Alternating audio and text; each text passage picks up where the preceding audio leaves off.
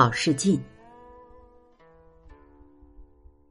富贵本无心，何事故乡轻别？空惹元惊鹤怨，误碧罗秋月。囊追刚强出头来，不到甚时节。欲命金车归去，恐豺狼当折。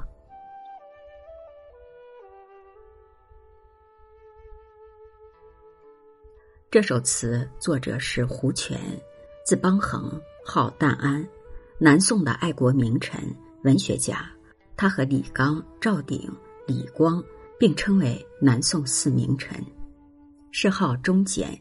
著有《淡安集》，富贵本无心，即本来无心富贵的意思。轻别，轻易别离。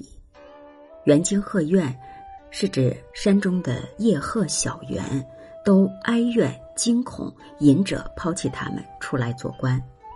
碧罗代指隐者所居之地。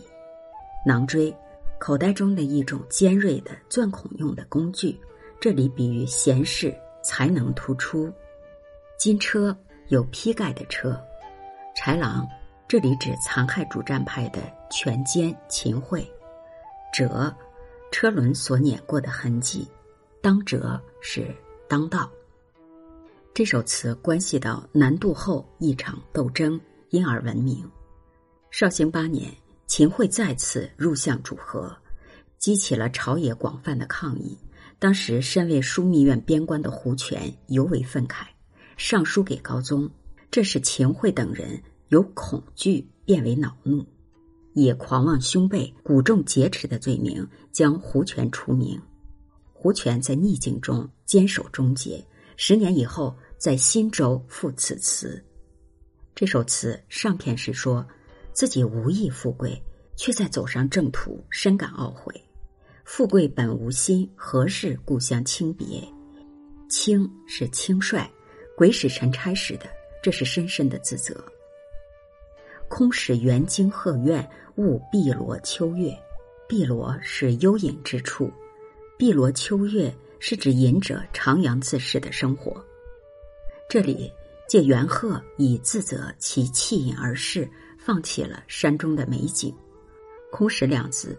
道出了做官却未能遂愿，把自己的悔恨展现得更为强烈。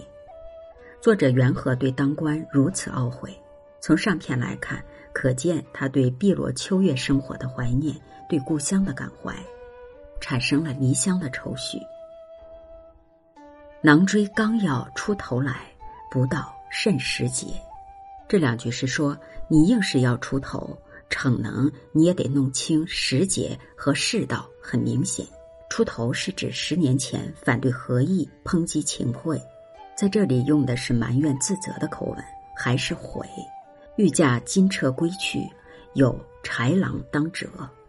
可是路上有豺狼挡道，想回也难。这首词就是这样一气呵成当官的悔恨，想归却不能，道出了真情实感。这首词暗含着对秦桧等人的抨击，讽刺意味更加犀利。